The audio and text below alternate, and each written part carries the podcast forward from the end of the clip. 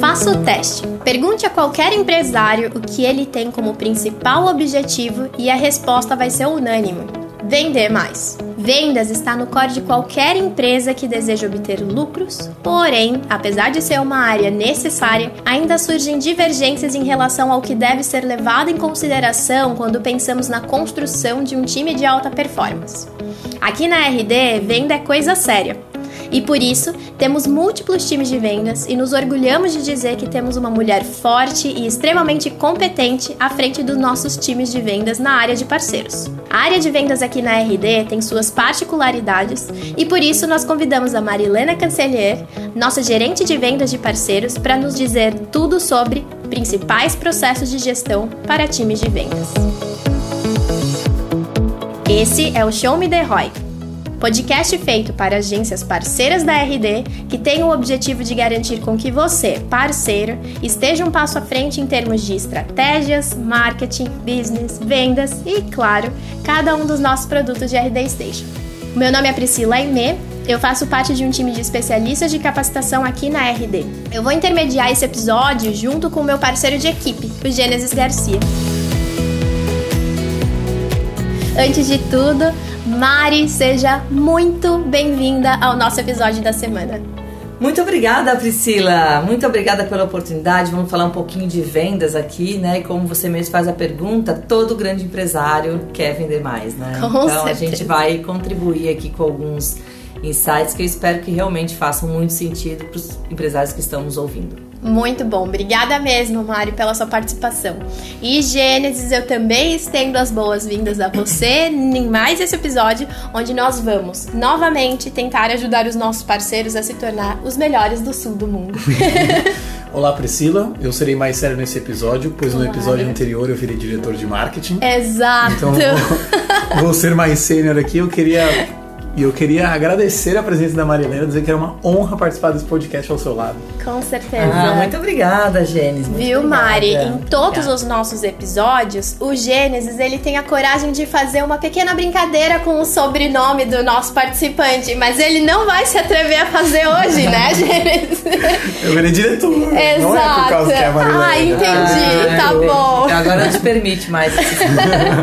Muito bom. Mari, pra gente começar aqui no nosso tema, é, aqui na RD a gente já sabe, você gerencia dois times distintos. Imaginamos que com eles tenham muitos desafios. Claro, acho que não existe, principalmente dentro da área de vendas, né? Não existe um momento em que o desafio ele não surge ali.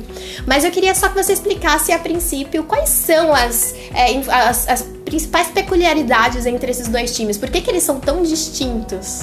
Perfeito, Priscila. Bom, vamos lá. Sim, uma área de vendas por si só, naturalmente, ela já é uma área de desafios, né? Além de ser desafiadora, é, o desafio é, é o que motiva realmente uma boa parte dos profissionais é, de vendas, né? Profissionais da área comercial, é se sentirem desafiados, né?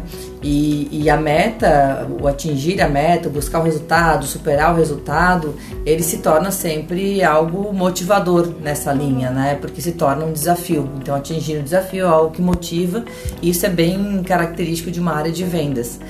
É, bom, na área hoje na RD eu gerencio duas, dois grandes times, o time de Hunter, que é o time que faz a aquisição das novas agências, e o time de Farmer, que é o time que trabalha como consultores de vendas para as agências que já são parceiras, né? Então é basicamente aí o suporte de vendas para as agências que fazem parte do nosso programa de parceria. Ah, o time de Hunter ele já é um, uma sequ- um sequencial, quase que a terceira etapa do nosso funil aqui de vendas, né? Tentando simplificar um pouco mais. Então a aquisição de novos parceiros para o programa ela inicia através do nosso marketing, né? Na geração de conteúdos, né? Na geração de leads, né? Que são agências interessadas em fazer parte do programa. O, o passo seguinte é uma qualificação dessas ag- agências dentro da etapa de SDR. Então, nós temos uma área de pré-vendas que qualifica essas agências para serem parceiras. E depois disso entra o time de Hunter. E o time de Hunter tem como objetivo é, esclarecer ali as peculiaridades do programa e desenvolver junto com aquele parceiro interessado em entrar para a parceria um novo cliente, um primeiro cliente para implementar o RD Station e esse cliente entrar para parceria. Então, a, o time de Hunter ele tem uma camada muito clara de processo, porque ele tem uh, claramente um playbook para seguir, etapas para seguir. A característica principal é que o Hunter lida com dois funis, né? Então ele tem aqui o funil do pré-parceiro, ele tem o funil do customer, que é o cliente que esse parceiro está trazendo. Uhum. E esses funis, eles precisam estar andarem assim paralelo, na medida que eu vou evoluindo o interesse do parceiro em entrar para o programa e ele vai atingindo os critérios mínimos que envolvem ali certificações, é, é, um ok no pagamento do, do, pacote inicial de implementação, assinatura de contrato. Eu também vou evoluindo em paralelo o funil do primeiro cliente, que é o funil do customer, que vai fazendo todas as etapas de conhecer o RD Station, de conhecer o projeto que a agência está vendendo para ele, de aceitar entrar é, é, no projeto que a agência está vendendo, que engloba ali o RD Station. Então o Hunter ele tem a particularidade de lidar em paralelo com dois funis. E para sustentar isso, é um profissional que lida com o processo. A gente tem claramente o processo de venda para ser executado pelo Hunter. Sem dúvida nenhuma que o, o, o, brilho né, da área de vendas é você ter uh, uh, um profissional que executa aquele processo com as skills de um profissional de venda. Uhum. Que aí a gente tem disciplina para cumprir processo, a gente tem é, a skill de ter comunicação assertiva, clara, a gente tem a skill de trabalhar com resiliência, a gente tem a skill é, é, de trabalhar claramente e proativamente as objeções, de procurar fazer um bom diagnóstico para identificar a real dor e trazer a solução para o cliente, para o parceiro. Então, sem dúvida nenhuma, o processo ele sustenta todo esse, esse, esse caminhar, essa jornada, uh, e o que faz realmente a diferença é o profissional que está executando esse processo. No outro time, no time de farmer, é, a gente dá uma continuidade do que o Hunter iniciou, Porém, o farmer ele tem o objetivo de ampliar a participação daquela agência, a venda daquela agência, fazer aquela agência crescer dentro do programa, subir no tiro do programa através de vendas. Então, o farmer ele entra ali com um papel de instruir o parceiro de como fazer uma proposta melhor, como ser mais assertivo numa proposta, como melhorar o briefing, como acertar na precificação, como ampliar o funil daquela agência para ela gerar mais leads para o negócio dela e, consequentemente, no final do dia, o que importa é o quanto que o farmer vendeu a mais é, através dos parceiros que ele gerencia. Uhum. Então, no farmer, eu tenho mais características de gerenciamento de clientes, gerenciamento de relacionamento, gerenciamento de carteira de parceiros, porque o parceiro fica com o farmer, ele estabelece uma relação, ele cria uma relação de, de confiança, uma relação comercial, enquanto que o Hunter é uma área de passagem.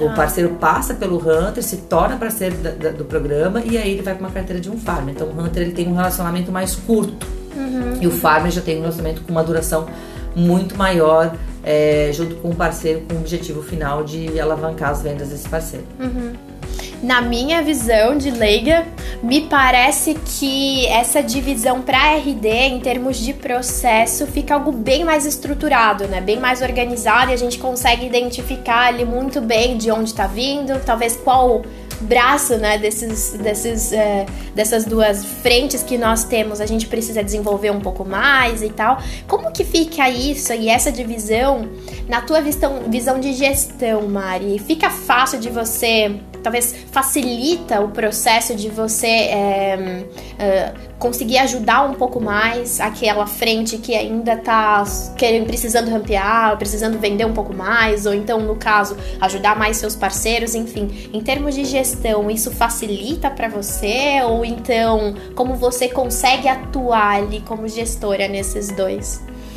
Sim, ter o processo claro facilita muito, porque quando você tem processo mapeado, você consegue é, é, mensurar as etapas desse processo, então você estabelece alguns indicadores, alguns KPIs do processo, e você identifica onde você pode ter gargalos de ineficiência. Uhum. Então, a partir desse KPI, desse indicador, você estabelece gestão naquele gargalo para elevar a eficiência, melhorar resultado e, consequentemente, né, você tem aí performance também do, do, do time, né? Então, quando você fala de eficiência do processo, tem alguém executando o processo, logo a eficiência é de quem está também é, por trás dessa execução.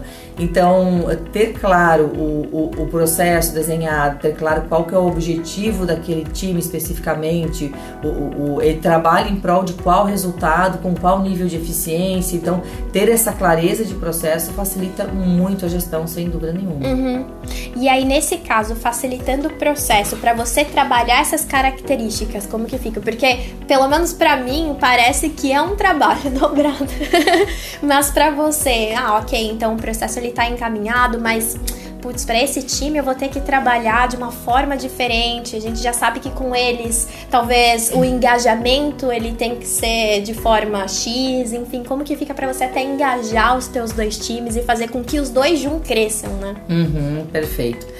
Uh, são seres humanos uhum. em qualquer situação, uhum. né? É, independente do processo que ele executa, você está falando com né, todos os, os gatilhos mentais, os, os sabotadores mentais, os, os, os motivadores é, é, de, do ser humano, independente do processo que ele está executando. Então, é, a minha primeira visão aqui é entender que você existe um processo, mas ele é executado por pessoas. Uhum, né? Então, uhum. o, o P de pessoas aqui para mim é o primeiro P que exige todo o cuidado, toda atenção, é, por isso a gente tem uma prática na RD como um todo e na área de vendas não é diferente de ter é, reuniões one-on-ones constantes né, com os ICs e isso é feito pelos coordenadores justamente para a gente trabalhar sempre o, o, o, people como sendo a tua primeira entrega. Uhum. Você precisa ter pessoas é, que estão engajadas, motivadas, sintam-se felizes em fazer aquele processo, em realizar aquele trabalho. Você precisa alinhar expectativas, você precisa ter um alinhamento cultural, né? Então aquele profissional ele, ele deve se encaixar no alinhamento cultural da empresa, já isso já na contratação, mas pode ser que na contratação a gente tenha entendido que sim, depois a gente observa que não e precisa ser feito um trabalho nisso. Então, uh, o primeiro ponto é você entender que são pessoas que estão ali. Por mais que você tenha processo, claro, por mais que você tenha tudo desenhado, mapeado, é, nada disso vai ser brilhantemente executado se você não tiver um time engajado com isso, né? Um, um time envolvido, motivado e, e, feliz em estar ali. Feliz em, em buscar e, e, e sentindo-se desafiado dentro do que eu entendo que é saudável, né? Dentro do que é um desafio saudável de vendas. Mas sem dúvida o primeiro ponto é olhar para o lado humano de vendas. Uhum, uhum. Marilena, tem uma pergunta que eu queria te fazer. Eu sei que eu tenho informações privilegiadas aqui e eu sei que os farmers mudam de carteira, vão mudando os parceiros que tem na carteira de cada farmer. Para você, como que funciona essa gestão assim, num quesito de para o parceiro estar tá atendendo contas diferentes, pessoas diferentes ali é, esse, essa mudança, você acha que é benéfica para quem está vendendo e para quem está recebendo essa ajuda na hora da venda? Trabalhar com vendedores diferentes, perspectivas diferentes? As mudanças elas são bem orgânicas, assim, elas são é, respondendo a, necessidades intrínsecas de uma área de venda, né? Então elas acontecem muito na chegada de um novo farmer, onde a gente necessariamente tem que entregar para ele uma carteira de parceiros, então a gente usa um critério para formar essa carteira de parceiros. Existem situações que é a saída de um farmer porque foi promovido, foi para uma outra área, então aqueles parceiros que estavam né, sendo atendidos por aquele farmer, a gente precisa realocar num outro, num outro profissional. Então, é, as mudanças elas só são estratégicas, só são assim é, ativas, né, provocadas por nós na gestão, quando a gente entende que aquele parceiro de alguma forma parou de performar com aquele modelo de atendimento, quando a gente entende que aquele relacionamento ele pode ter chegado num momento em que ele aponta com os indícios de ter um certo desgaste, ou eventualmente, né, o próprio parceiro se levanta e fala, olha, esse farmer ele, ele, ele me atende e tal, mas é, eu gostaria de alguém com um perfil diferente, é possível trocar? Então tem alguns momentos em que a gente age ativamente aqui, fazendo mudanças bem estratégicas, mas a grande maioria da mudança ela acontece atendendo a necessidade orgânica mesmo de um time de vendas que é vivo, que se movimenta, né? Aumenta, é, chega mais gente, a gente troca pessoas, né? E por diferentes motivos.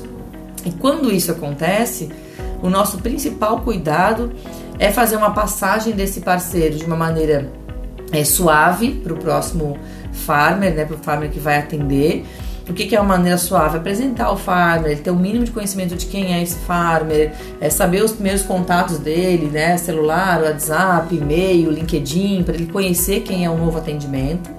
É, a gente sem dúvida analisa bastante assim perfil de parceiro, perfil de farmer para buscar o match perfeito aqui, né? Para realmente já de imediato acertar aqui na, na relação e, e o máximo possível manter o histórico do que esse parceiro já trouxe para a RD com o farmer anterior. Uhum. Para o farmer novo já partir de um ponto onde o anterior parou, uhum. né? E não começar toda uma história de novo. Então são alguns cuidados que a gente toma para que o impacto seja o menor possível. Em muitos casos a gente tem resultados surpreendentes é, de performance que muda de farmer e a performance também acaba mudando, né? Porque às vezes o farmer vem com um modelo de gestão ali com, com um parceiro diferente e toca em pontos que o farmer anterior não havia troca, tocado e aquele mesmo outro farmer fez um trabalho incrível com outro parceiro. Então, essa, esse ponto da relação com o parceiro ele é extremamente importante. A gente cuida bastante desse, desse, desse é, dessa intersecção aqui do canal, porque a gente entende que ela é bem relevante para o sucesso de vendas do nosso canal e, sem dúvida, em primeiro lugar, o sucesso de evolução do nosso parceiro. Muito legal.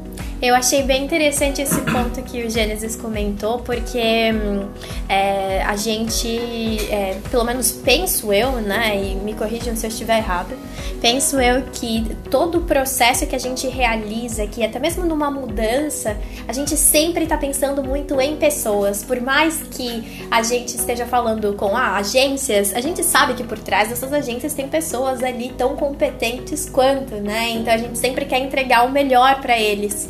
E isso fica ainda mais evidente que existe uma gestão por trás que está pensando nisso, que também está se preocupando com isso. Então, eu acho que o fato de talvez a gente ter uma mudança ou outra, é, justamente pensando no benefício que isso pode gerar para ele, já é um indício que existe uma gestão por trás muito é, bem preparada, não somente para cuidar dos resultados de uma área, mas principalmente pensando em com quem eles estão trabalhando. Uhum, isso uhum. é bem interessante. Mas perfeito. Vamos falar um pouquinho sobre uma coisa que dá um cutucão ali.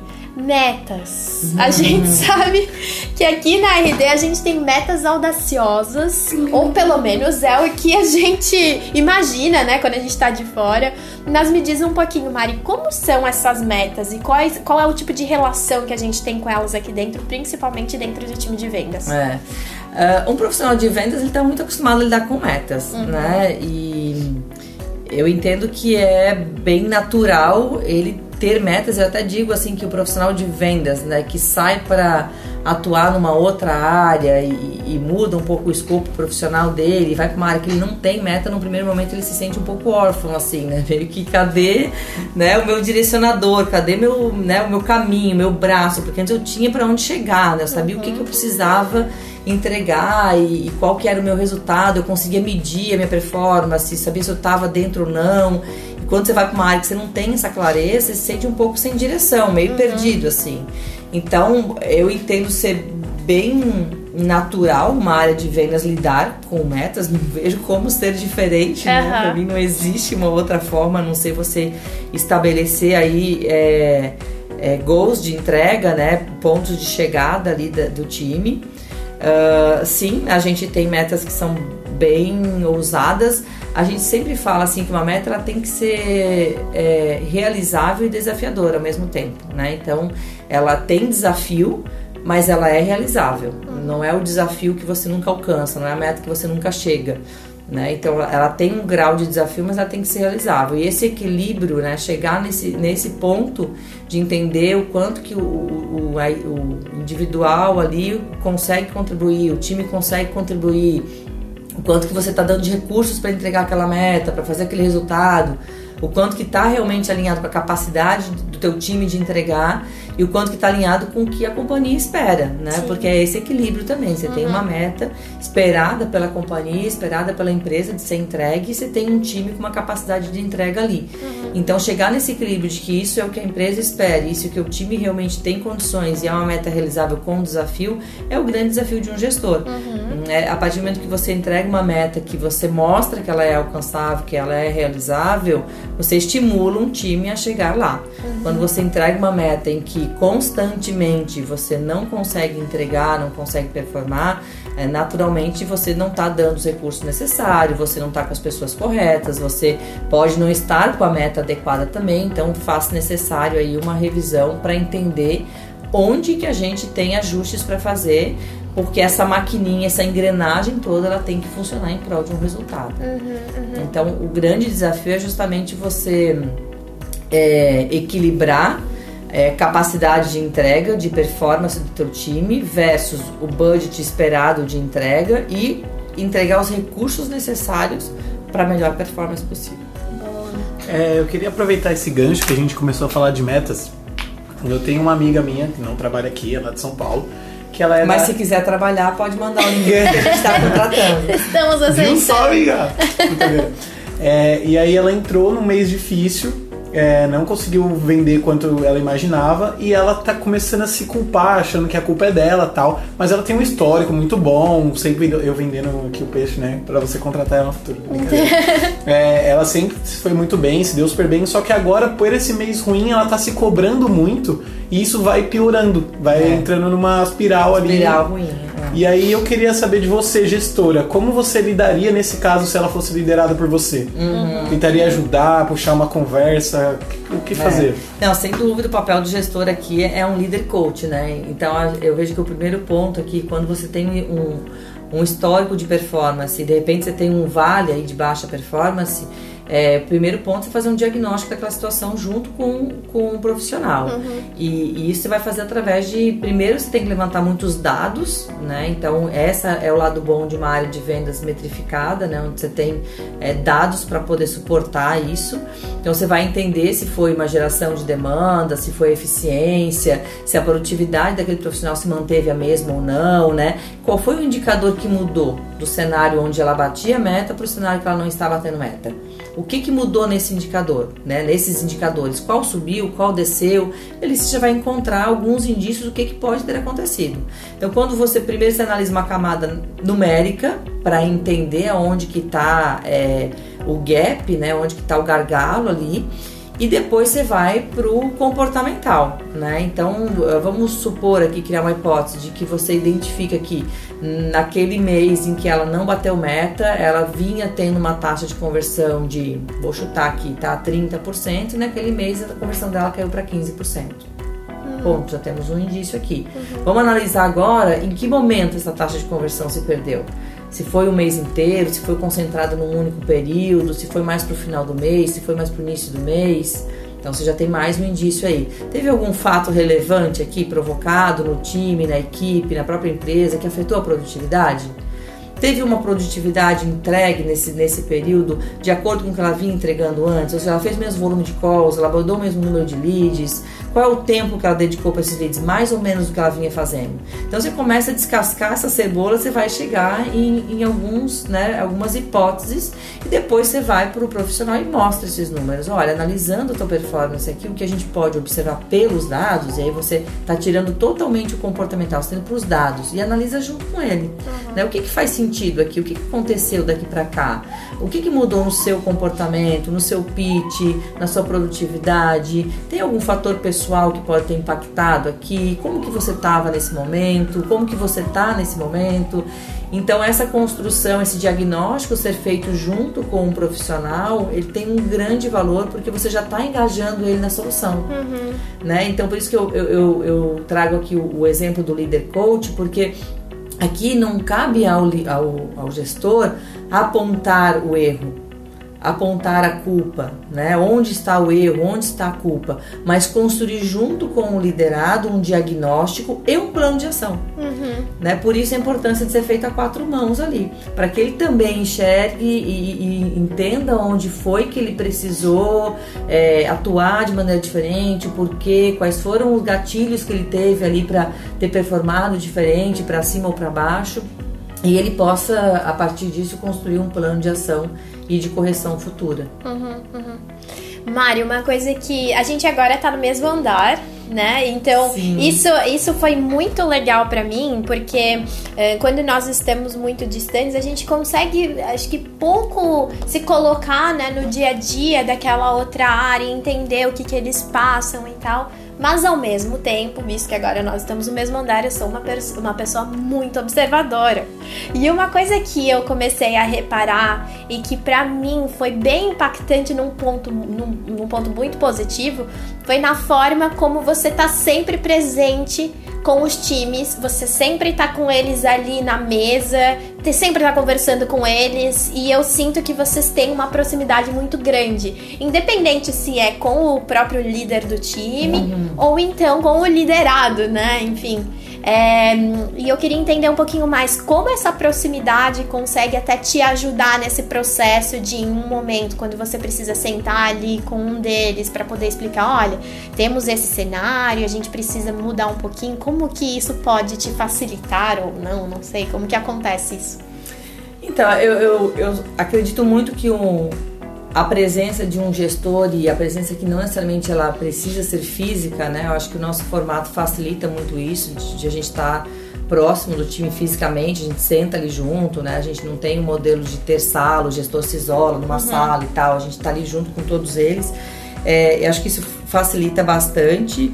Uh, mas a presença ela pode ser feita de outras formas, né? Uhum. E aqui o, o fato é vocês é sentir sentir-se presente para o time, né? Sentir que você está ali, mas o time ter essa percepção de você também, porque ele, ele enxerga muito no gestor um ponto de apoio, ele deve enxergar no, ponto, no gestor um ponto de apoio, ele deve enxergar no gestor um direcionador, né? O gestor dá a direção para onde nós vamos, o que nós precisamos fazer, onde que nós estamos indo bem, onde que nós não estamos indo bem, precisamos atuar, qual que é o plano de ação que nós vamos construir juntos e tal.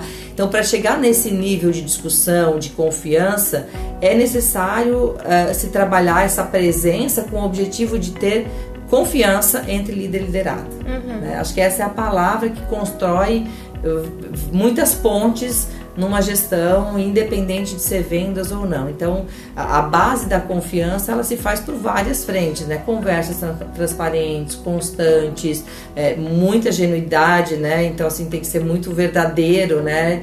E, e, isso tem que ter bastante consistência, bastante cadência, porque não é um fato isolado que vai chegar nesse resultado. Uhum. Então, no nosso modelo, a gente entende que é importante essa aproximação com os literados, é importante que isso seja com bastante frequência, é importante que isso seja com muita transparência e, e do meu ponto de vista, uh, estar presente ali fisicamente, ele facilita muito esse processo, uhum. né? Facilita muito a construção dessa confiança, facilita muito essa dinâmica de estar junto com o time o tempo todo. E claro, a gente tem para comemorar também, né? Então, estar ali na hora que bate meta, a gente comemora junto, sobe na mesa juntos e, e aí mostra realmente que a gente está juntos né, na alegria e na tristeza. Muito bom. Então, é o nosso modelo, né? Sim. O nosso modelo de ter líderes bem presentes e com essa, com essa frequência construindo esse nível de confiança entre líder e liderado. Uhum, muito bom. Tá, Mari, agora a gente falando um pouquinho sobre motivação. Como que você faz para motivar os teus times além da comissão? É possível? dan, dan. dan, dan. uh, vamos lá. Eu entendo assim, eu por, por motivação, né? Eu vou falar um pouco do que eu aprendi na carreira de liderança. E, e eu tenho uma crença de que a motivação é uma portinha que a gente abre por dentro. Uhum. Né? Então, assim, ela só tem a maçaneta ali, o trinquinho da porta pro lado de dentro. Eu só consigo abrir ela por dentro, não é aberta por fora. Uhum. Então, para ela ser aberta por dentro, tem que ser, né? A gente fala muito motiva a ação. O que te motiva a ação? Então, para ela ser aberta por dentro, o papel do gestor, da empresa, da área, é criar cenários que facilitem essa motivação né? É criar cenários que proporcionem a abertura dessa porta pelo profissional, né? Pelo individual. Então, uh, sim, tem formas de você motivar. Hum, eu entendo que o, a remuneração variável para um profissional de vendas ela é imprescindível, ela deve existir na composição da remuneração, porque isso sem dúvida é um motivador. E o profissional de vendas que não tiver ambição me deixa extremamente preocupado. O que ele faz com essa ambição e qual é a ambição não importa, mas ele precisa ter ambição, porque a ambição move um profissional e o profissional de vendas, né, sem dúvida nenhuma, é diretamente impactado por uma ambição. E então existem formas de motivar sim, é, eu, eu, entendo que elas estão muito relacionadas a expectativas alinhadas, estão muito relacionadas à cultura da empresa versus as expectativas de cultura que o próprio profissional tem quando ele chega. É, um bom clima de, de, ambiente de trabalho, você criar situações é, individuais e coletivas para o, o individual se sentir fazendo parte daquele grupo, daquele time, daquela decisão, daquele projeto. É, você tem momentos de descontração também, né? Então aquela cervejinha no final do dia, né? Aquele almoço no meio da semana junto com o time. É, eu acredito que são, vezes, que são pequenos gestos que vão somando no todo. E a visão é: eu preciso ser um profissional, um gestor que contribua para que exista esse cenário de motivação, uhum. que exista um cenário que eu me sinta movido à ação, em que eu abra minha portinha para o lado de dentro, porque eu tenho um cenário propício lá fora, uhum. né? Então acho que o papel do gestor é trabalhar todas essas variáveis para que o individual se sinta motivado à ação. Marilena, vou fazer uma dúvida aqui. Ai. É, quero tirar uma dúvida contigo, pensando assim, eu quero ser um bom gestor de vendas no futuro. O que, que eu preciso aprender? Qual que é o meu primeiro foco? Assim, qual dica você daria para mim para eu ser um bom gestor? Pensando em outros profissionais, pensando nos nossos parceiros donos de agência, o que, que eles têm que ter também para ser um bom gestor de vendas? Perfeito. É uma pergunta bem difícil para responder. eu gosto de botar as pessoas nessas é, lados, desculpa. Sou jornalista. É, exatamente. Você faz perguntas difíceis, Gênesis. Vamos lá. Um, um gestor um gestor de um modo geral é pessoas, gostar de lidar com pessoas, gostar do que é a complexidade de lidar com pessoas, né? Se você tem 20 pessoas no time, você tem 20 pessoas diferentes, 20 universos diferentes. Uhum. Então, não existe muito padrão aqui, né? Existem, é, existe, existe muito conhecimento, existe muita prática, mas existe assim muito amor lá, né? Lá no fundo, muito amor em lidar com pessoas, né? Gostar desse desafio de lidar com o universo do ser humano, que é o ser humano. Então, acho que esse é o primeiro ponto. Quem não gosta realmente de lidar com a complexidade do que é o, o, o ser humano, é, eu tenho que é, acreditar que vai ter bastante dificuldade em, em ser um bom gestor. Bom, dado isso, acho que gostando ali de lidar com a complexidade e tal, depois vem toda uma visão analítica, né? Então você tem que ter a capacidade de analisar dados, né? No próprio exemplo que eu dei aqui de um IC que não está performando, a IC é individual, uhum. né? Contributor, é, então só para deixar a nomenclatura aqui. Ah, na medida que eu vou analisar a performance boa ou ruim de um profissional, eu preciso ter capacidade analítica, né? Eu uhum. preciso entender o quanto que o cruzamento daqueles dados gera impacto positivo ou negativo, eu preciso entender o que, que impactou aquele, aquele determinado indicador, né? Então eu desço um pouquinho mais lá no funil e vejo eh, etapas anteriores, então ter essa capacidade de analisar processo e, e, e, e números é fundamental, porque a partir daí eu consigo criar hipóteses, consigo construir racionais para chegar a uma tomada de decisão, para chegar a uma conclusão. Então, acho que essa é uma outra habilidade é, gigantesca. Vendas eu, eu vejo assim que é uma área que precisa de muita energia também, né? E a energia às vezes assim, ah, pô, o cara de venda é o cara que grita, que bate na mesa, que sobe. Não necessariamente. Acho que a energia positiva mesmo, né? E não é energia positiva que vai trazer resultado, mas ela influencia num bom ambiente, né? Então, o gestor que tende a, a, a ser mal-humorado, né? Ou, ou, que tende a ter a cara um pouco fechada, ou, ou que tende a, a, dificuldade de dar bom dia, dar um sorriso, né? Provavelmente ele cria um ambiente um pouco mais duro, um pouco mais sério, um pouco mais difícil das pessoas se soltarem e tal e isso pode impactar no ambiente, que é uma das variáveis que motiva, que deixa o ambiente bom de trabalho e tal. Então, é muito analisar o impacto né, disso para saber se dentro daquela cultura, daquele time, é realmente um fator que pode influenciar. Mas, do meu ponto de vista, ter essa energia, essa vibração de venda, comemorar a meta, comemorar resultado, é, é, se mostrar vulnerável também, eu vejo que é extremamente importante, né? Então, assim, o gestor ele não sabe tudo, ele nem tem obrigação de saber tudo. Né? E muitas vezes o vendedor tem que ser melhor do que o gestor, por isso que ele foi contratado, né, para compor aquele time. Em alguns aspectos, né, eu entendo que até o vendedor tem que ser melhor do que o próprio gestor, para compor o time. Então ele tem que se mostrar vulnerável também. Ele está aprendendo, ele aprende constantemente, ele renova, ele recicla. Cada ano que eu faço com o meu time, eu aprendo pra caramba, eu saio outra pessoa, outro profissional. Então, essa vulnerabilidade contribui também para a construção de confiança aí, né? Estamos juntos nessa, você aprende comigo, mas eu também aprendo com você. Então, eu acredito bastante nesse modelo assim de gestão, né? De ter essas características principais aí. Muito obrigado. De nada. Mais uma pergunta difícil, gente? não, não. Vou perguntar que oração só. Show. Tá, então a gente, pra gente começar a se direcionar aqui pro final, porque uhum. meio que englobamos o principal do que a gente queria trazer. Vocês acharam que as minhas perguntas iam ser mais curtinhas, né? Não, Vocês prepararam muito mais perguntas, eu falo pra caramba. Foi Melhor maravilhoso. Assim. Direcionou porque a gente precisava. Esse é o mais importante. Mas eu também tenho uma pergunta pra gente já fechar. É, e o que eu imagino, então, enquanto você estava falando, eu fiquei pensando um pouco sobre as possibilidades ali do universo de vendas, Mari. E imagino que vocês aprendam muito todos os dias, porque ah, não, não penso que tenha um dia que seja igual ao outro. Então, nesse processo existe muito aprendizado, né? Então, existe algo que você aprendeu há não muito tempo e que você gostaria de trazer ali para os nossos gestores de vendas que estão nos ouvindo como sendo algo que vai ajudá-los bastante no processo deles como gestores? Ixi, que eu tenho aprendido recentemente, assim? É, não muito tempo, talvez. Alguns poucos anos. Hum, ah, tá. Pode botar uns anos aqui. Sim, Vamos lá. Sim. é, sim, tem um aprendizado bem macro, bem conceitual, mas que eu acho super válido compartilhar aqui e eu quero ver se eu vou conseguir me fazer entender também. É, eu, eu, trabalhei antes da RD em, em, outra empresa por bastante tempo, fui líder também, gestora, também de áreas de vendas e tal.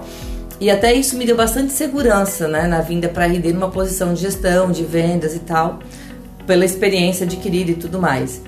Mas é, foi um processo de aprendizagem, de reciclagem muito intenso, porque hum, é muito importante também quando você está num, num, num, processo de gestão, é, você construir o seu time, né? E essa construção do time significa você trazer as pessoas, né? Ou, ou até lapidar, desenvolver as pessoas é, de acordo com os valores que você acredita que vão fazer o resultado acontecer. Então, isso foi um processo de eu aprender a montar ali o meu time, considerando a cultura da empresa que eu estava inserida, considerando as skills necessárias para vender aquele produto, porque o produto que eu vendi antes era completamente diferente. Então, eu quase vim com uma premissa assim de venda é venda, né? E, e gestor é gestor. Mas é necessário sim um processo de reciclagem, considerando variáveis extremamente importantes. O segmento que você está inserido, o produto que você está vendendo, o mercado que você está atendendo, a cultura da empresa que você está, o time que você precisa montar para atender a variável da cultura da empresa, daquele mercado. Então é uma, um processo de você se situar no cenário em que você está inserido, né? Então eu estou aqui pensando na agência, eu estou lá numa cidade do interior, ou numa capital, ou numa metrópole, uma gigantesca cidade e tal. Qual é o contexto que eu tenho aqui de pessoas? Qual é o time que eu preciso para competir no mercado? Qual é o time que eu preciso para vender o meu serviço? Quais são as skills que eu preciso ter? Que gestor esse time exige que eu seja? Para poder segurar esse time motivado, para criar o um ambiente necessário. Então, essas variáveis todas são muito importantes para você encontrar o teu modelo de liderança. Uhum. Né? E aqui eu estou falando de modelo de gestão, modelo de liderança. Então, eu tinha um modelo adequado ao meu cenário, ao meu ambiente, que precisou ser bem reinventado, reciclado para atuar nesse cenário, nesse ambiente, nesse mercado, com esse time que eu montei. Então, eu vejo muitos líderes não fazendo essa reflexão entendendo que liderança é ser chefe, entendendo que liderança é, é ser top-down, é descer a meta de cima para baixo, né? É, é, dizer o que tem que fazer e o outro executar. E não é isso, né? Na verdade, é uma construção muito junta, é muito para assim do time, é muito né, lado a lado. E para isso acontecer, eu entendo que essa essa autoavaliação, essa esse processo de aprendizagem, você entender o, o cenário que você está e o líder que você precisa ser naquele momento, ele é crucial. Uhum. E eu vejo bem poucas lideranças tendo essa reflexão, tendo essa análise de quais variáveis ele precisa considerar no seu modelo de liderança, no seu modelo de gestão. Uhum. Perfeito, legal. perfeito. Perfeito, então, gente, chegamos no nosso. É, chegamos ao final de mais um episódio. E Mari, mais uma vez, queria agradecer a sua participação. Foi muito bacana ter você aqui, aprender um pouco mais sobre venda, sobre gestão. Obrigada de verdade. Obrigada a vocês, galera. Contem comigo sempre que precisarem. Espero ter contribuído para voarmos juntos. o nosso objetivo é os melhores parceiros do sul do mundo. Então. Exatamente, exatamente. Vamos lá, gente. Muito obrigada mais uma vez e fiquem à disposição aí. Tô super aberta a contribuir em outros podcasts. Muito obrigada mesmo. Então, estamos já muito famosos no Spotify, no RD Summit, para todos que estarão conosco. Também estejam lá, é, é, compartilhem do, desse conteúdo que também vai estar disponível para todo mundo. Mas antes disso, também queria te agradecer, G. Obrigada por mais um episódio conosco. E temos que nos preparar para o próximo, que tem coisa também muito boa vindo, certo? 15 episódio chegando Décimo aí. Quinto. Sinto como se fosse ontem o nosso primeiro. Fico orgulhoso, escorre até uma lagriminha aqui dos meus olhos. Muito e é isso, bom. pessoal. Muito obrigado aí mais uma vez pela presença. Com certeza. E a todos que nos acompanharam até aqui, muito obrigada e esperamos que vocês possam estar conosco no episódio 15 e em todos os outros que virão com mais convidados especiais e, claro, muito mais Show Me The Roy. Até mais, pessoal. Tchau, tchau. Tchau, tchau. Obrigada.